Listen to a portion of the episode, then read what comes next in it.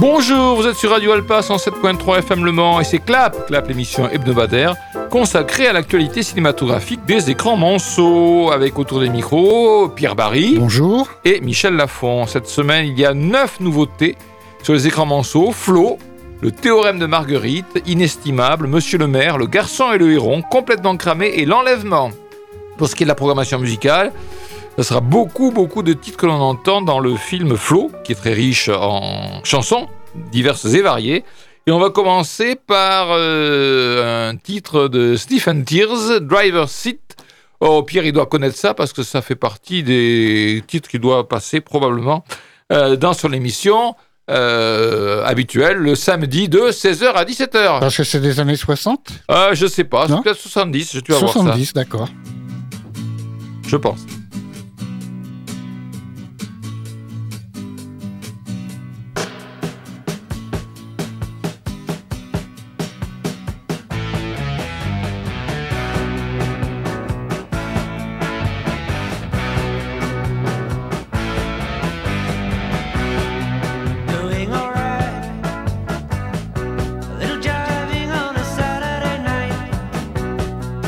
come up.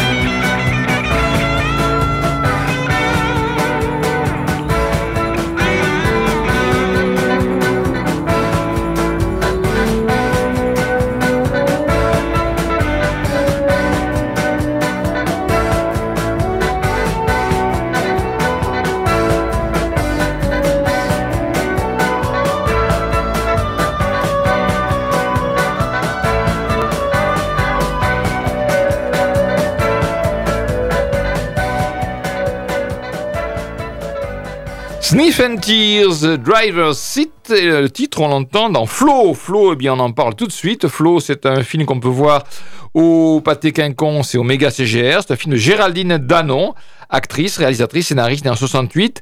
Elle avait auparavant fait des documentaires, notamment pour la télévision, sur son tour du monde avec son compagnon Philippe Poupon. Et euh, là, c'est son premier long métrage. Et bien, pour en savoir plus sur ce film, la parole est à Pierre Barry. Alors les actrices, euh, bah, d'abord la durée, 2h05. Oui, Les actrices et acteurs, Stéphane Caillard, dans Oui, le rôle de Flo, donc, exactement. Alison Wheeler et Alexis Michalik. Oui, qui joue Le- Olivier de. Oui, tout à fait. Le synopsis, comme pour, connu pour la petite fiancée de l'Atlantique, Florence Artaud fut surtout une grande navigatrice. Son palmarès exceptionnel et unique dans cet univers masculin connut son apogée avec sa victoire de la route du Rhum. C'était en 90. Au-delà de ses exploits, Flo raconte l'incroyable destin d'une femme farouchement libre qui, après un accident de route la route ayant failli lui coûter la vie, décide de rejeter son milieu bourgeois et la vie qui lui avait été tracée pour vivre pleinement ses rêves. La revue de presse, 20 minutes avec Caroline Vier. Flon ne tombe jamais dans la géographie. Tu peux m'éclairer sur le second La géographie, c'est quand on dit beaucoup de bien euh, de quelqu'un sans jamais émettre la moindre critique. Un peu une flagornerie. Alors, oui, c'est ouais, peut-être un peu fort c'est- réservé, c'était réservé aux saints euh, euh, SINT. Oui, d'accord. Parce qu'il y a des seins dans, Oui. le, dans le film, mais Ouais, ça s'écrit pas pareil. voilà. Dans la géographie, pour décrire cette femme forte, donc, la cinéaste Géraldine Danon révèle Stéphane Caillard, très émouvante dans le rôle titre. L'humanité avec Nicolas Guillermin. Biopic pour son premier long métrage, la réalisatrice signe le portrait sensible d'une femme déterminée et indépendante, première navigatrice à avoir remporté la route du Rhum, en 90, un éclairage qui met aussi en lumière ses parts d'ombre. Dans le rôle Florence Artaud, Stéphane Caillard était patente, j'acquiesce. Le point par Jean-Luc Wachthausen. Géraldine Danon signe un biopic qui ressemble à son héroïne, furieusement libre et amoureuse de la vie. Ouest France avec Michel Oriot pour l'interprétation de Stéphane Caillard, très ressemblante, convainc. La Croix avec Corinne Renou-Nativelle. Si ce biopic critiqué par la famille de la navigatrice ne se révèle pas toujours clair dans la chronologie de son récit et ses ellipses, il magnifie les scènes en mer. Le journal du dimanche avec Baptiste Thion, si quelques belles séquences maritimes relèvent l'ensemble sur Terre, jamais la mise en scène ne s'évade au risque de laisser le spectateur sur le quai. Marianne, avec Olivier de Bruyne, dans un biopic scolaire, Géraldine Danon retrace l'existence agitée de la petite fiancée de l'Atlantique, bilan très mitigé. Première, avec Pierre Lune, le récit puzzle est un peu décousu, parfois trop épais, mais le film bénéficie de deux atouts imparables. Les scènes de mer, filmées avec un sens du vertige et de l'aventure, sont époustouflantes. Et puis, il y a Stéphane Caillard. Et puis, il y a ceux qui n'ont pas aimé. L'Obs avec XL, alors je ne sais pas qui c'est. Xavier Harper. D'accord. Entre un script sans point de vue et une mise en scène fixée sur les horizons lointains, le film, malgré ses effets lyriques, fait du surplace. Le Figaro n'a pas aimé non plus, avec Isabelle Spaak, censé remettre en lumière le parcours épique de la navigatrice Florence Artaud, disparue en 2015. Le film de Géraldine Danon passe à côté. Et enfin, Les Inrecuptibles, avec Marilou Duponchel, Souffrant d'un flagrant syndrome de Stockholm, le film, sous couvert de montrer la réalité d'une époque telle qu'elle était, celle d'un sexisme vulgaire, d'une misogynie banale, préfère embrasser ses bourreaux plutôt que s'en émanciper, se vautrant ainsi dans un déballage de clichés sur les rapports hommes-femmes exclusivement envisagés selon un système de conflit de prédation. Oui, ça, c'est voir un film euh, parlant des années 70, 80, 90 avec les loupes d'aujourd'hui. Mais enfin, bon, passons. Donc, le film est proposé au Pâté Quinconce et au Méga CGR. Son grand mérite à ce film, c'est de nous révéler une jeune actrice Oui. au sourire éclatant, pleine de grâce et qui porte à elle seule le film sur ses épaules. Pour le reste, on a affaire à un biopic ultra classique dont le point de départ est le grave accident de voiture subi par Florence Artaud dans sa jeunesse, dont elle n'aurait pas dû réchapper, mais qui est à l'origine de sa formidable vitalité, de son incroyable obstination à s'imposer dans un milieu jusque-là réservé aux, hommes, la course à la voile au large. Le film décrit ainsi les difficultés à être accepté par le milieu, même si les grands skippers de l'époque semblent quand même l'avoir euh, accepté. Difficulté à trouver des sponsors pour ces bateaux afin de remporter ce qui devient pour elle une véritable obsession, gagner la route du Rhum, ce qu'elle finira par faire en 1990 en étant la première et jusque-là seule à avoir réussi un tel exploit. Le film évoque aussi ses amours, notamment avec Olivier de Kersauzon, alors qui, je ne sais si c'est conforme à la réalité, s'est comporté comme un, un immonde salaud avec elle, Mm. mais bon, avec qui elle formera un temps un couple très amoureux. Il est aussi question des relations avec sa famille, un frère euh, tant aimé, un père avec qui les relations oscillent entre tendresse et rejet en fonction des moments. Bref, le récit d'une vie, d'une femme libre, passionnée, bien décidée à vivre sa vie et, ses rêves, et euh, qui devint une icône, une icône féminine pour toute une génération en étant tout simplement elle-même une femme libre. Alors c'est vrai, c'est filmé de façon ultra classique, chronologiquement, c'est inspiré, nous dit-on, donc toujours difficile de démêler ce qui relève de la stricte réalité euh, des faits et des ajouts de la fiction, donc ça on ne sait pas trop vraiment. Mais le film c'est l'occasion quand même de faire de la belle image, des paysages, l'océan, les bateaux.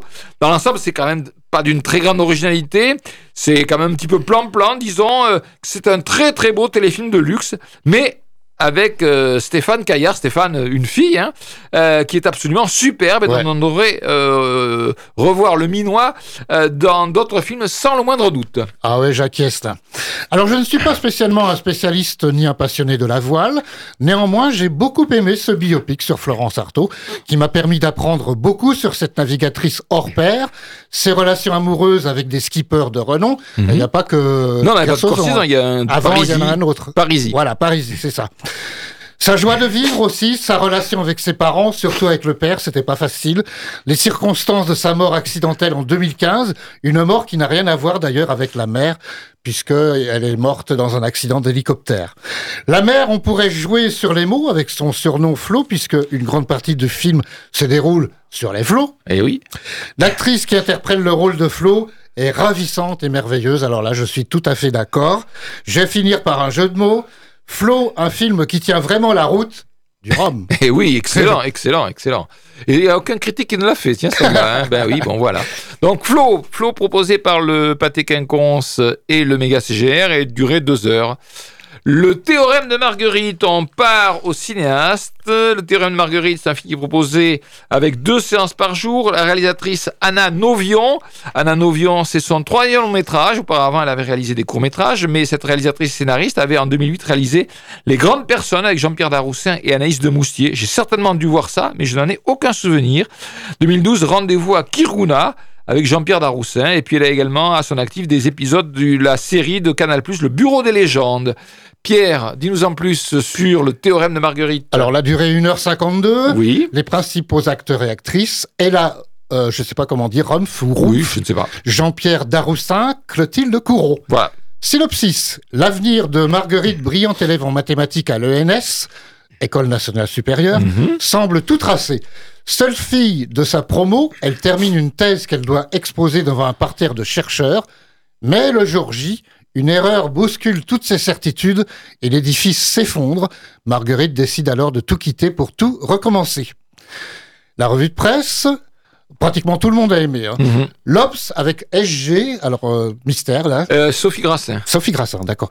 Les héros d'Anna Novion font de leur vul- vulnérabilité une force. C'est aussi le cas de Marguerite, campée par une Ella étonnante, accompagnée dans son envol par une mise en scène d'abord presque géométrique, puis caméra à l'épaule. Le Figaro avec Eric Neuhoff, un film qui montre avec subtilité que des destins tout tracés peuvent dérailler. Le Parisien par l'ensemble de la rédaction, aussi étonnante que remuante, cette merveille surprend par son sujet une romance mathématique. Ce troisième long métrage d'Anna Novion a tout du thriller scientifique et amoureux et dresse le portrait d'une jeune femme aussi singulière qu'attachante. Ouest France avec Thierry Chaise, la cinéaste capte avec une même aisance l'univers intérieur de son héroïne, tout comme son chemin vers sa libération. Le journal du dimanche avec Baptiste Thion, un peu prévisible mais touchant et décalé, ce film donne à ressentir la passion de celle-ci tout en explorant un milieu méconnu, très majoritairement masculin et concurrentiel. Paris Match avec Yannick Velli, thématique peu commune pour un film plutôt inspiré. Première avec Damien Leblanc, rivé aux émotions d'une héroïne qui se sent en décalage avec le monde, ce récit d'apprentissage passe par différentes atmosphères et s'appuie sur une mise en scène énergisante grâce à laquelle ce théorème filmique, intellectuel et sentimental est résolu haut la main. Et puis seul le monde n'a pas trop aimé. Euh, là, c'est des initiales aussi, donc je sais pas. MDL. Je sais pas. Donc, on cite le monde malgré de bonnes idées visuelles. Cette E égale MC2, mon amour, un roman de Patrick Covin, bis avance de manière beaucoup trop logique pour nous passionner totalement.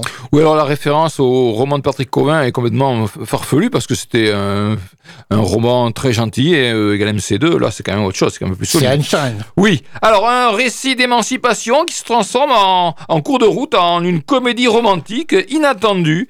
Euh, Marguerite, eh bien, c'est une jeune et brillante étudiante à l'école normale supérieure en mathématiques. Hélas, le jour où elle présente sa thèse, elle commet une erreur. Vexée, euh, se sentant même humiliée, elle abandonne ses études aux grandes dames de son directeur de thèse, mais aussi de sa mère. Elle se décide à prendre un nouveau départ en faisant des petits boulots sans rapport avec sa qualification ultra pointue, mais devient aussi, grâce aux maths, une sorte de championne du mahjong. Alors j'avoue que je ne connais pas du tout le jeu, je connais le nom du mahjong, mais je ne connais pas les principes du jeu. Un jeu Et il semblerait que les mathématiques soient euh, très importantes. C'est un peu, on le dit dans le film, plus, plus subtil encore que le poker dans lequel les probabilités jouent un rôle euh, quand même très important. Donc elle devient une championne de mahjong, ce qui lui permet de payer ses- sa colocation grâce à des parties clandestines euh, dans les tripots, on peut pas appeler ça les tripots, les arrière-cours des commerces, euh, Chinois. euh, d'arrière-salle des commerces chinois Oui. euh, euh, du coin. Mais euh, quand on est passionné de mathématiques depuis l'enfance, impossible de renoncer à sa passion. Et grâce à un camarade étudiant, lui aussi, eh bien, elle replonge dans ses travaux afin de démontrer un théorème mythique. Alors ça s'appelle le théorème de Goldbach ou quelque chose comme ça, mais bon. Est-ce qu'il est vrai? Ce théorème J'en sais rien. hein. J'y connais rien en maths, moi. hein. Bon, je pense que ça existe. Oui, ça doit exister. Oui, oui. oui. Bon. Certes, aucun spectateur ne comprendra quelque chose à ces démonstrations mathématiques absconses pour le commun des mortels. Quand je dis le commun des mortels, c'est 99,9% des mortels, hein, on est bien d'accord. Mais euh, ça n'empêchera pas d'apprécier le film qui nous fait découvrir un, un univers en apparence si peu cinématographique. Hein. Filmer des maths, c'est pas évident, et pourtant, et pourtant, euh, voilà. Et surtout, ce portrait d'une jeune femme est tout à fait convaincant, femme de, de jeune femme d'aujourd'hui. Euh, certes, mais euh, quand même à part, parfaitement incarnée par cette jeune euh, Ella Rumpf, ou Rumpf, je ne sais pas comment on dit, étonnante, en jeune femme obsédée par les démonstrations mathématiques, presque jusqu'à la folie, mais quand même pas tout à fait, parce qu'elle garde toutefois in extremis les pieds sur terre, grâce à une histoire d'affinité qui devient une histoire d'amour libératrice avec un jeune thésard comme elle. Alors, euh, je répète, euh, un film, euh, ne vous laissez pas rebuter par le fait que ça parle de mathématiques. C'est vrai qu'on comprend rien aux maths, mais ça n'empêche, c'est un film intéressant où comment dérouter le spectateur en le, plongeant dans un milieu à lui totalement étranger, mais en réalisant un film quand même accessible et ma foi, fort agréable à voir. Peut-être un poil trop long, ça fait 1h52. Oui, c'est ça. On aurait pu euh, supprimer quelques, quelques euh, démonstrations mathématiques sans que ça gâche le plaisir des spectateurs. Enfin bref, le théorème de Marguerite, moi je recommande et je l'ai vu au cinéaste parce que c'est là qu'on peut le voir puisqu'on ne peut pas le voir ailleurs. Allez, euh, pause musicale, ben, un titre de circonstance euh, qu'on entend dans Flow, Sailor. Alors Ah oui. Sailor, euh, c'est Chris de Burgh Oui. Dans ce titre que l'on entend sur le film euh, ben, euh, Flo Flo. de Géraldine Danon.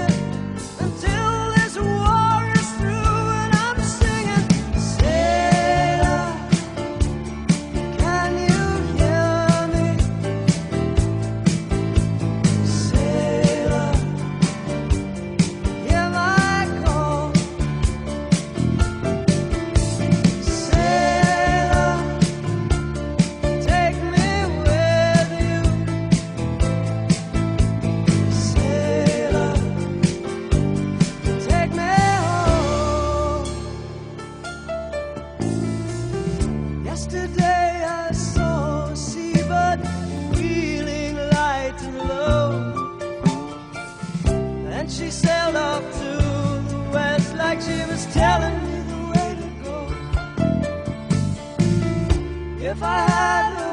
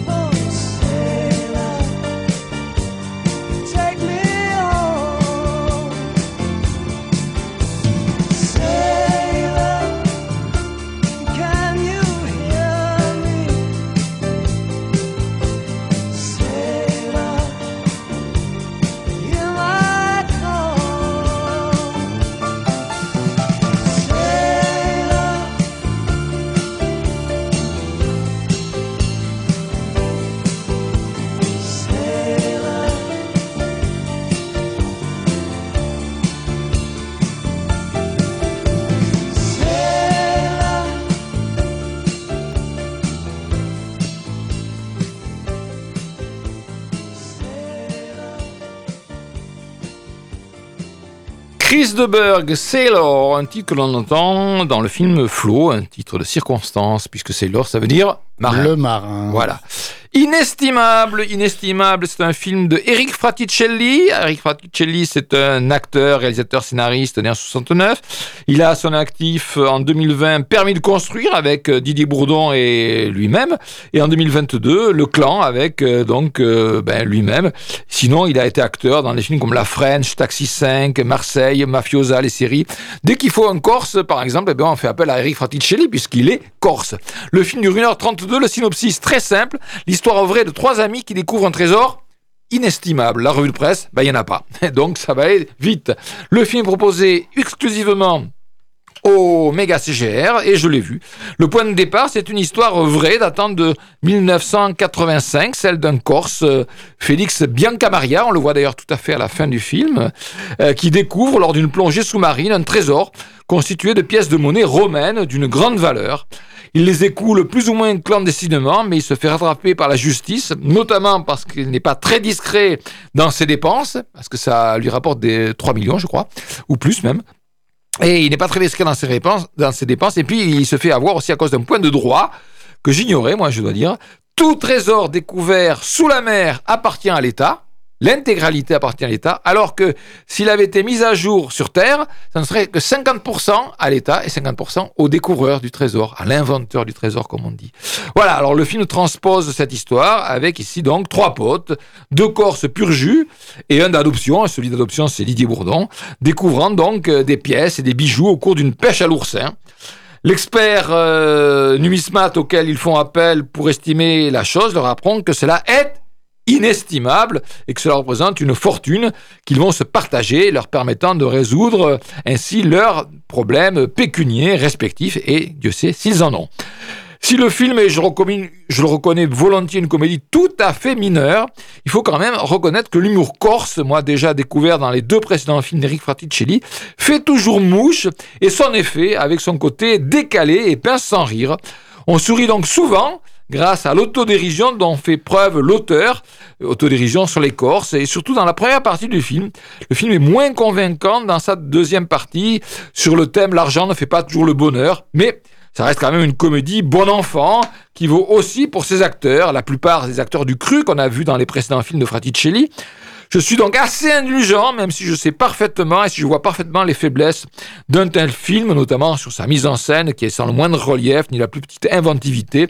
Disons qu'on s'y amuse quand même suffisamment.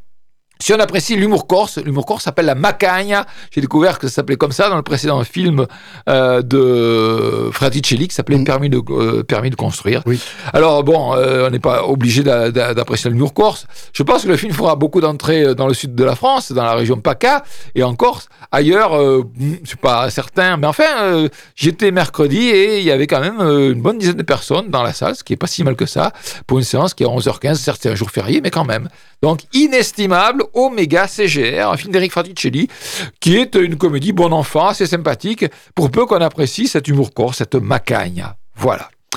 Monsieur le maire, monsieur le maire, cette fois-ci, le film proposé au Pâté Quinconce et Omega CGR, c'est un film euh, français d'un duo Karine Blanc et Michel Tavares. Karine Blanc et Michel Tavares, auparavant, avaient réalisé un court-métrage, et là, c'est leur premier long-métrage. Ça dure 1h42. C'est avec Clovis Cornillac, Eye Aïdara, Laurent Scott, etc.. Maire d'un petit village de montagne au pied du Mont Blanc, Paul Barral se bat pour maintenir les commerces et préserver l'école d'une fermeture annoncée.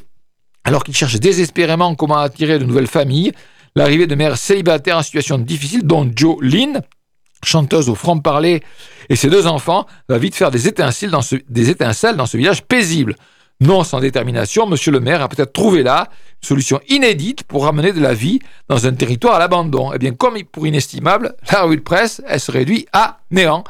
La presse n'a pas dû être invitée à des avant-premières ou des choses comme ça, ou alors, euh, bon... C'est je- bizarre. voilà, ça arrive quelquefois, Ah ça oui. arrive quelquefois, mais bon, c'est quelquefois euh, étonnant, euh, mais bon, pour le moment, je n'ai pas trouvé de, de, de- choses dans, une revue de presse sur Allociné. Monsieur le maire, donc le maire, euh, bah, c'est le maire d'une petite commune de, montagne des Alpes, en voie de désertification, comme on dit, et pour éviter la fermeture de l'école du village, il accepte d'accueillir dans ce qui devait être au départ une résidence pour euh, des familles euh, totalement normales, eh bien, il va accepter. Alors, il faut savoir que ces familles ne, ne viennent pas, veulent pas s'installer, rechignent à s'installer parce que l'endroit est quand même trop isolé. Bon, eh ben, il va finir par accueillir, faute de grive, mangeant des merles, des mères célibataires, souvent des femmes battues avec euh, leurs enfants.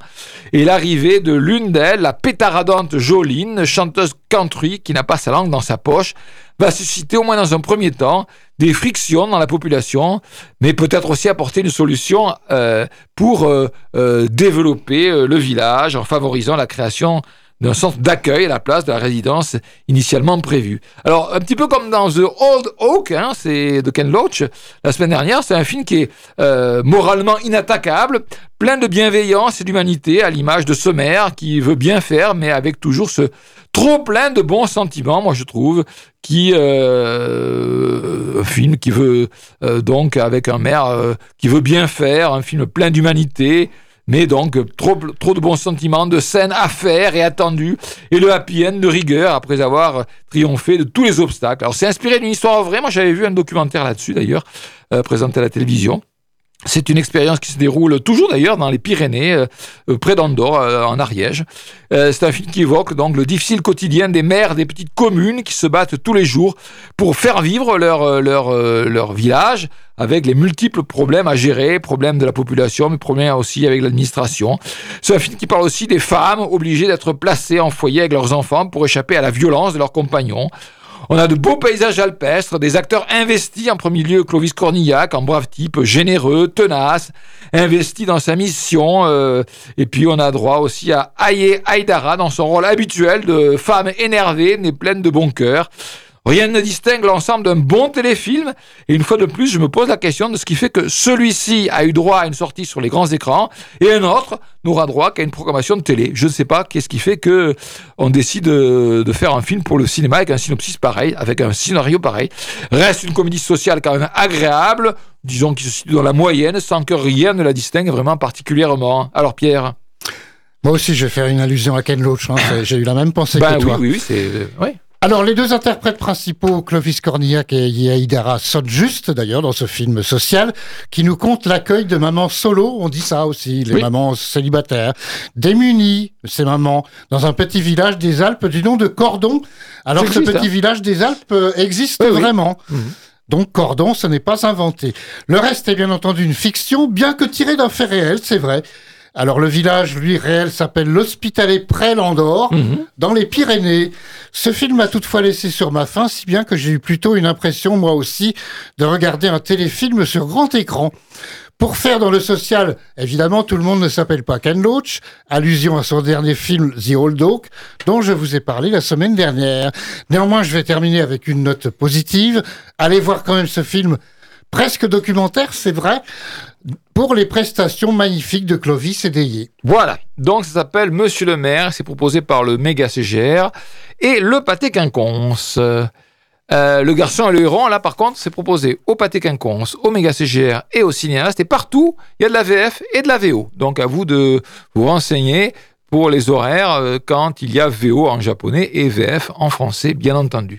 Le garçon et le héron, c'est un film de Hayao Miyazaki, réalisateur, scénariste, producteur, directeur artistique né en 41. Il a à son actif de très très très nombreux courts-métrages, euh, de séries télé animées et puis ensuite des longs-métrages qui n'ont pas tous été distribués dans l'ordre en France parce que euh, Miyazaki, on l'a découvert tardivement, mais chronologiquement, le premier c'était en 79, le château de Cagliostro, 84, Conan, le fils du futur, 88, Mon voisin Totoro, 95, Porco Rosso, c'est là que je l'avais découvert. Moi, j'avais adoré Porco Rosso. C'est peut-être le seul film de, de Miyazaki pour lequel j'ai aucune restriction.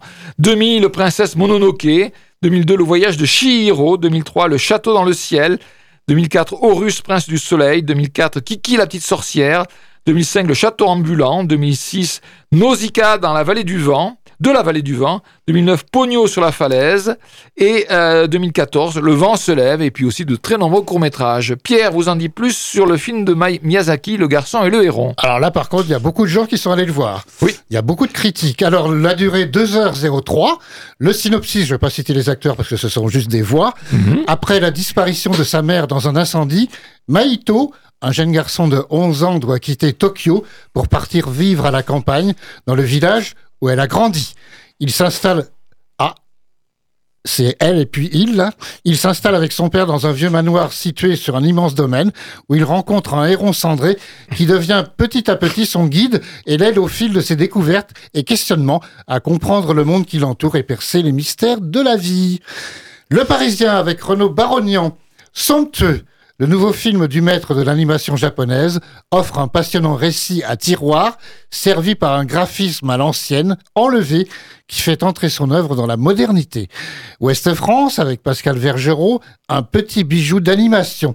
Télérama, avec Cécile Muri, on retrouve tout l'univers du maître japonais dans cette fresque luxuriante, débridée et délicate. 20 minutes, avec Caroline Vier, le garçon et le héron prouvent qu'Hayao Miyazaki est toujours en pleine forme.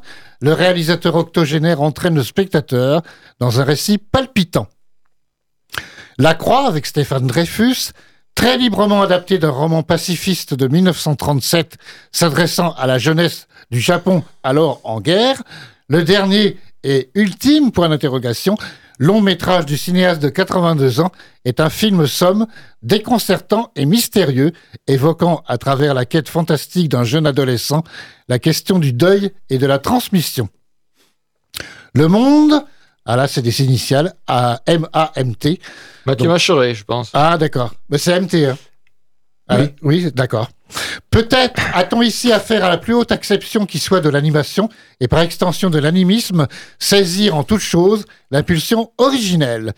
Les échos avec Adrien Gombeau, le vieux maître du cinéma d'animation japonais revient au travail et signe un film fantastique envoûtant autant qu'un conte magnifique sur le deuil et la fin de l'enfance.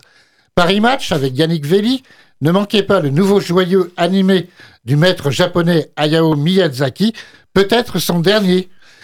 Cinématiseur a moins bien aimé avec Alex Masson, bien que plombé par ses atours de best-of, le nouveau Miyazaki est un émouvant examen de conscience. Enfin, le Figaro, avec Françoise d'Argent, Dix ans après Le vent se lève, le cinéaste japonais met en scène un récit initiatique à l'esthétique superbe, mais plutôt destiné aux adultes.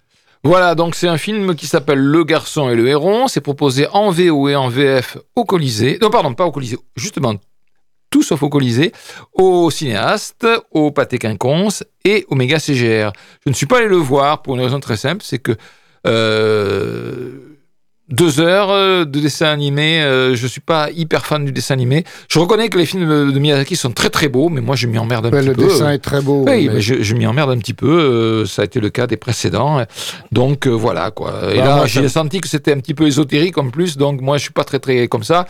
Bon, voilà. Donc je suis pas allé le voir. Et Pierre, qui est pourtant un spécialiste du cinéma asiatique, euh, n'est pas un je suis comme, spécialiste. je suis Voilà. comme toi, dessin animé. Puis il fallait que je fasse un choix. Il y avait beaucoup de sorties. Alors, Voilà. Donc, euh, bah, il semblerait que ce soit excellent à voir, mais bon, deux heures de dessin animé japonais, bon, voilà. Bien, là par contre, on retombe dans le domaine de prédilection de euh, Pierre, dans la musique, je pense, des années 60. On va voir s'il reconnaît. Ben, s'il reconnaît pas, il est à fusiller parce que la voix, la voix, elle est quand même très très ah, caractéristique. je vois, je vois ce qu'il vient. tu vois? Janis Joplin. Exactement, même. Voilà. Co- euh, Cosmic Blues.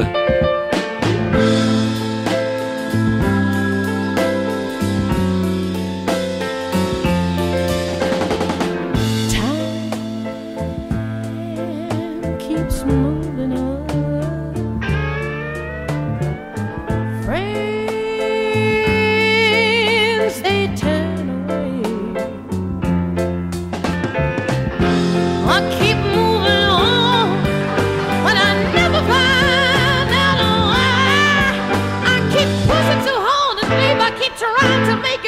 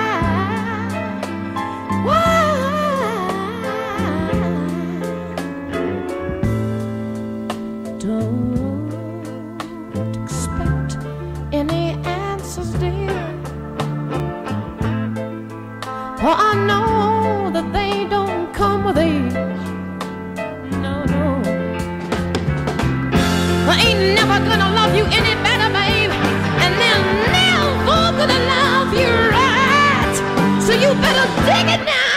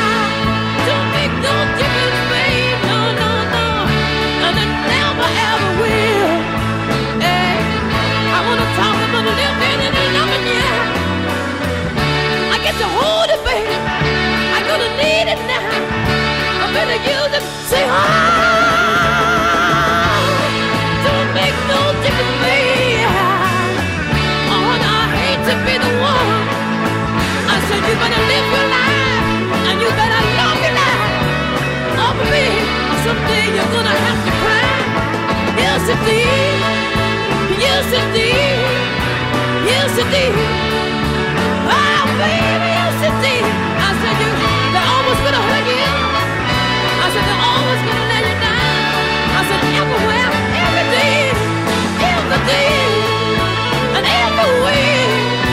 and.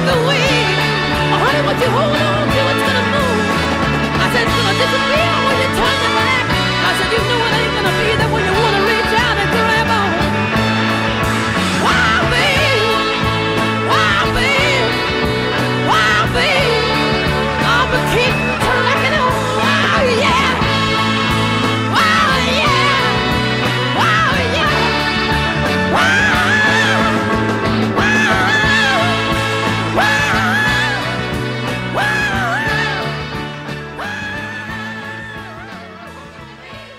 Janis Joplin, Cosmic Blues, et ce titre on l'entend dans le film Flow, voilà, bien.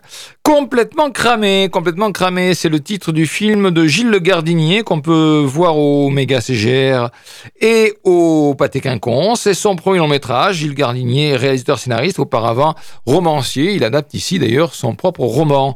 Pierre vous en dit plus sur ce film qui dure 1h50, je crois. Oui, c'est ça, 1h50, avec John Malkovich, Fanny Ardant et Emily Dequesne. Le synopsis, depuis qu'il a perdu sa femme, Andrew Blake n'a plus le cœur à rien.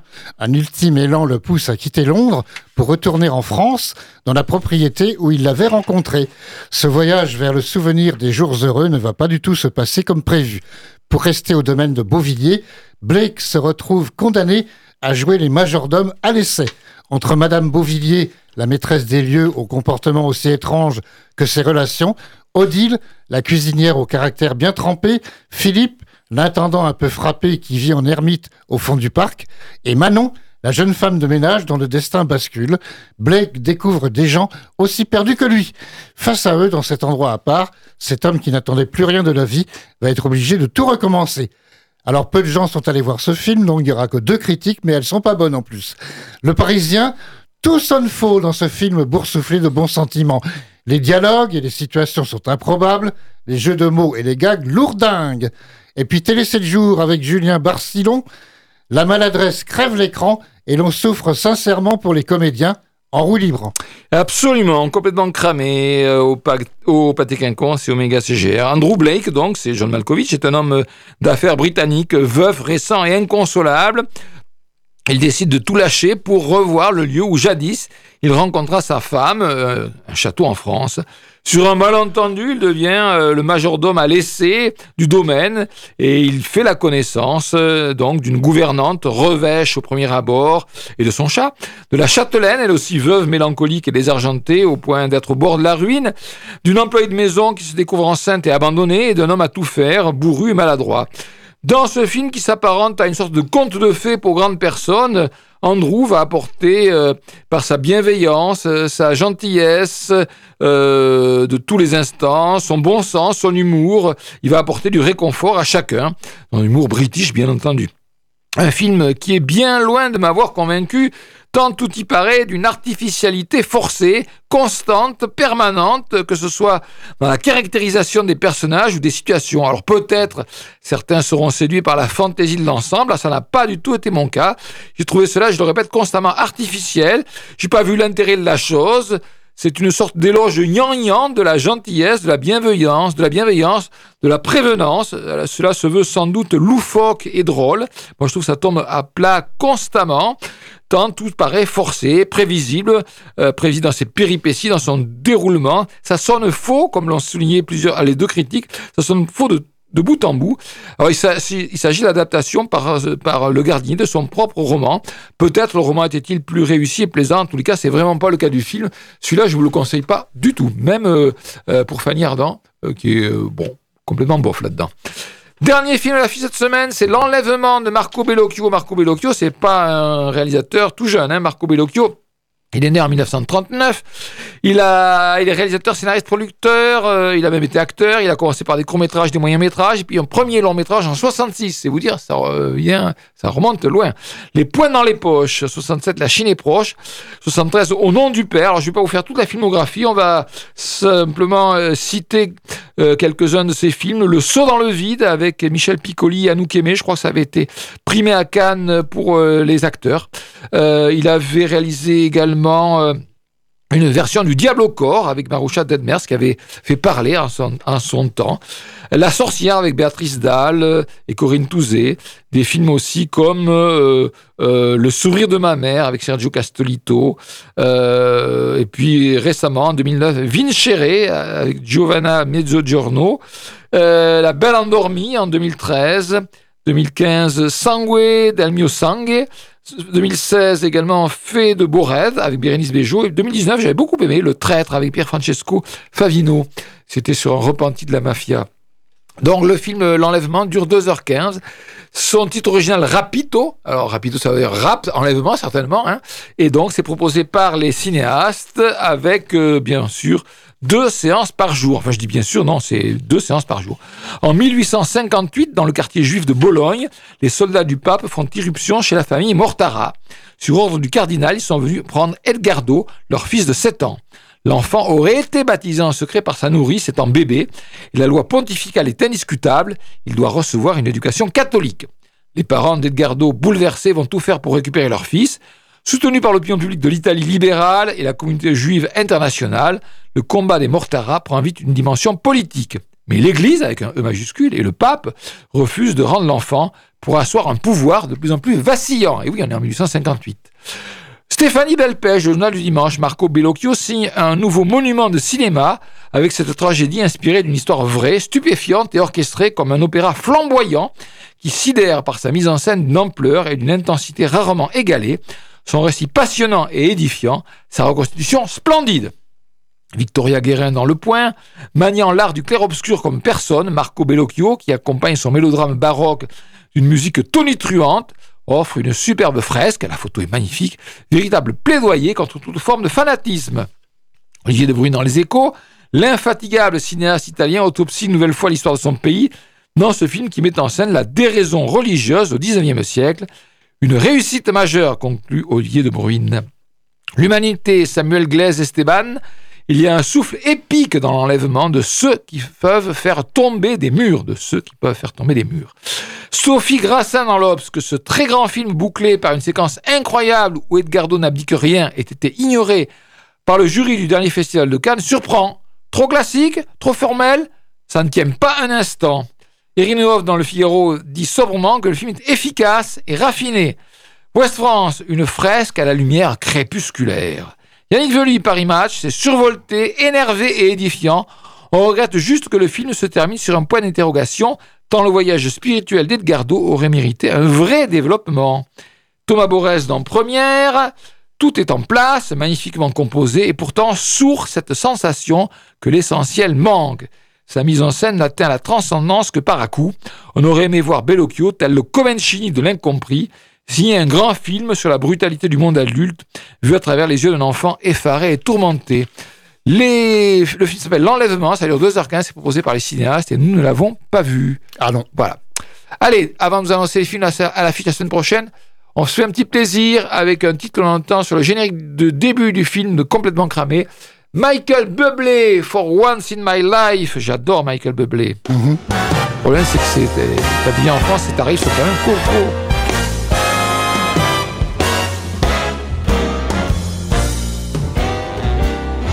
For once in my life, I've got someone who needs me, someone I've needed so long. For once, unafraid, I can go where life leads me, and somehow I know I'll be strong. For once, I can touch what my heart used to dream of long before I knew someone warm like you could make my dreams come true. For once in my life, I won't let sorrow hurt me, not like it's hurt me before. For once I have someone I know won't desert me. I'm not alone anymore. For once I can say this is mine, you can't take it. Long as I know I've got love, I can. For once in my life, I got someone who needs me.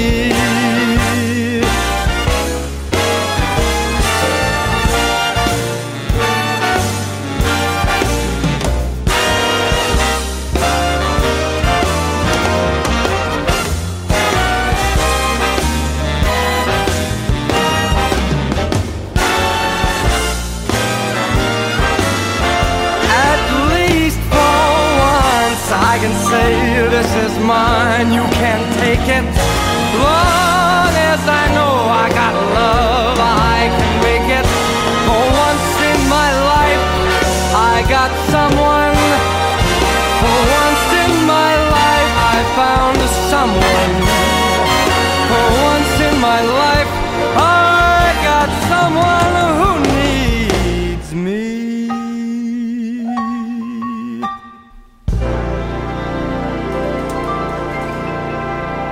Michael Bublé, For Once in My Life. On entend ce titre sur le tout début du film complètement cramé.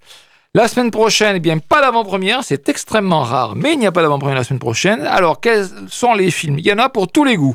Ceux qui aiment les films d'horreur iront, iront voir Five Nights at Freddy's, autant dire que vous ne croiserez pas Pierre Barry dans ces cinémas-là. Non.